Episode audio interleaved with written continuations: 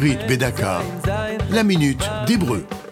En Israël, tout jeune de 18 ans doit faire l'armée. 3 ans pour les garçons et 24 mois pour les filles. L'armée qui est une source inépuisable de néologismes, de sigles, d'abréviations et tout particulièrement d'argot, le slang comme on dirait ici.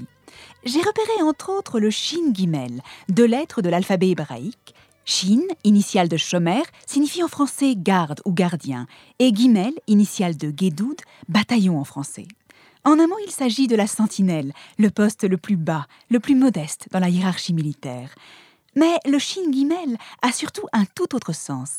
On l'accuse de tous les maux. On lui fera endosser toute défaillance, toute erreur, toute faute d'un gradé et surtout d'un haut gradé.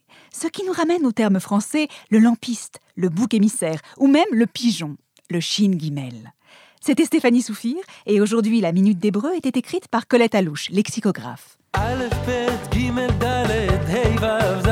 Retrouvez la minute d'hébreu sur ivritbedaka.org.il.